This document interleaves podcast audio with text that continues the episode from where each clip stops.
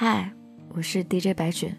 前两天最新的一款 iPhone 已经发布了，然后呢，网上大家都很流行说，十年前我还没有用 iPhone，我在用什么手机？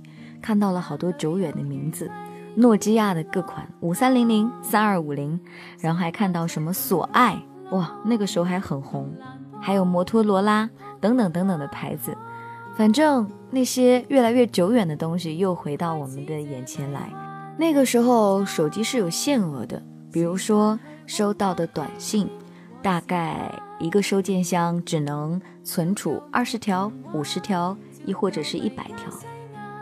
那个时候我们总是把短信删了又删，把那些最重要的永远保持在收件箱里面。我记得我当时很喜欢一个男生，他有给我发消息，然后我就把他留在我的收件箱。有一次，我老爸拿我的手机，顺手就帮我删掉了，我就好生气哦，自己默默还躲在房间里哭了，因为我觉得那是我跟他留下的痕迹。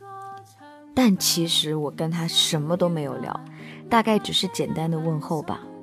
可是我就觉得，起码他有理我哎，起码他跟我说话了哎，那是在我收件箱里很重要很重要的回忆。现在呢，大概没有这个困扰了。嗯，我现在有一千多条还没有读的短信，什么验证码呀，什么广告啊，反正啊，能够刷爆我短信的东西太多了。现在用短信的人不多了，大家都用微信。自从有了朋友圈，我们就变成了另外一种心态。比如发微博的时候，好像谁关注自己都无所谓，哪怕是陌生人。可是，在朋友圈，那个不太熟的都觉得心里有点不高兴，不然还是屏蔽了他吧。我不知道为什么那会变成心里面的不一样，因为我经常会收到有人来试探我，最后发了一条说：“哎呀，不测不知道，一测吓一跳，又发现十多个人把我删掉了，又节省了二十二 K 的内存呢。你的微信现在卡吗？你也来亲亲看吧。”关于这样的测试。我周围有一批人就假装看不见，有一批人特别生气，只有把那个人给删掉了，说你怎么可以这样试探我呢？我也觉得这两个反应都蛮可爱的。我可能是前一种，我会假装看不见，但是我心里面会觉得何必呢？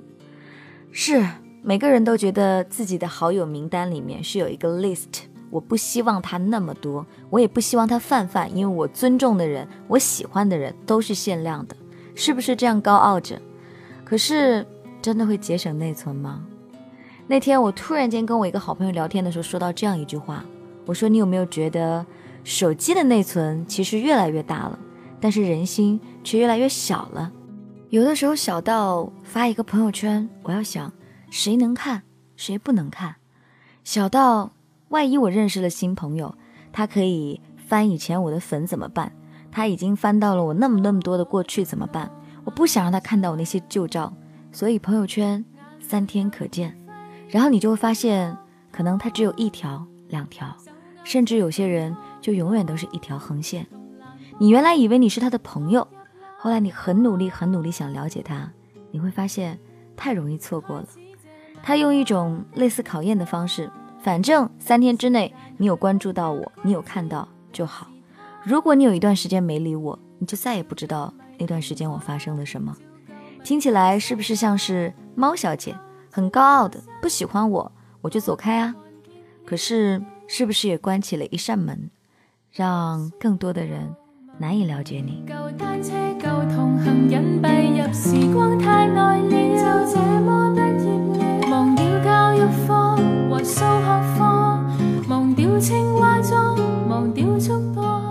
其实我也很讨厌有些人。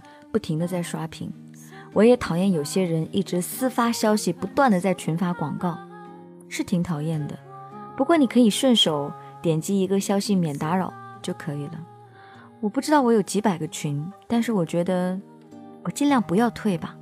如果群主是一片好心的话，但是后来的后来，我就发现认识了太多朋友的朋友，有些时候你甚至讲不出他的名字，他是陌生人。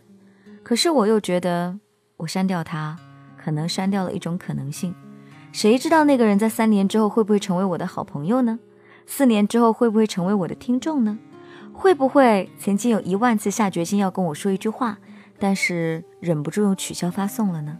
我不知道，但是我不想关掉这样的可能性。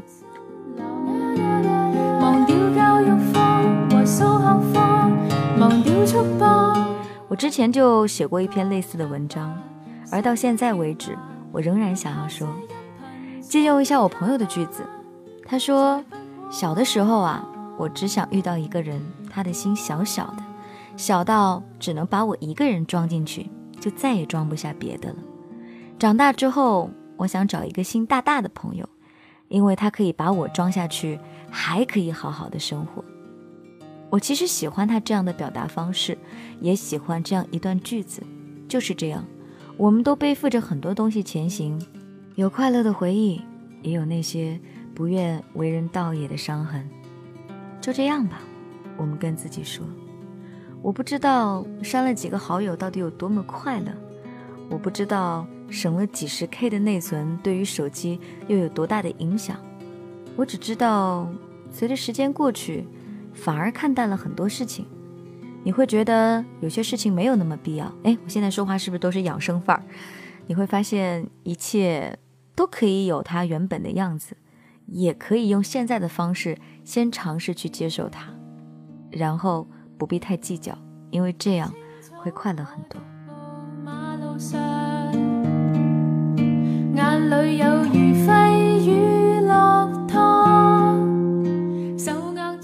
周围总有一些朋友说：“哎，不能发朋友圈。”我说：“怎么了？”他说：“谁谁会看见？万一那个谁谁那么想怎么办？”我觉得这样的生活好累哦。我不分组，也不想屏蔽谁，我只想发我最想发的内容。如果我今天开心，我今天就刷屏了；如果我今天不开心，我一条都不发。但这就是我，这成为了半年以后我在回翻的记忆，一年以后。我会想到当时的面容，两年以前我怀念的体重，等等等等。我会觉得过去就是那一天，没什么后悔的。我愿意铭记那一天，我愿意把这一天分享给这个世上所有的人。当然，如果你是隐私派，也没什么，那就收起你的隐私。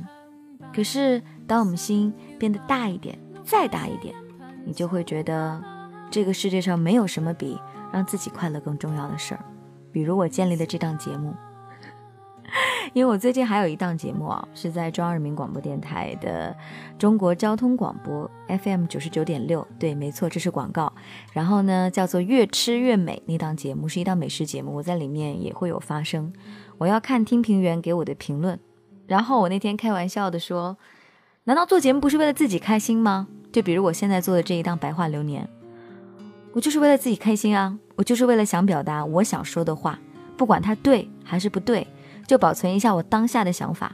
我有可能半年以后听这期节目，会想说：“哦，bullshit，我在讲什么东西啊？”